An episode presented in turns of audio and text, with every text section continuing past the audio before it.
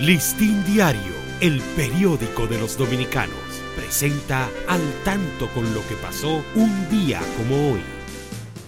12 de septiembre de 1502, Cristóbal Colón llega a las costas del actual Nicaragua.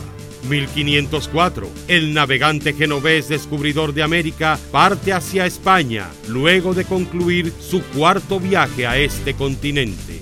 Para Listín Diario, soy Dani León. Listín Diario, el periódico de los dominicanos, presentó al tanto con lo que pasó un día como hoy.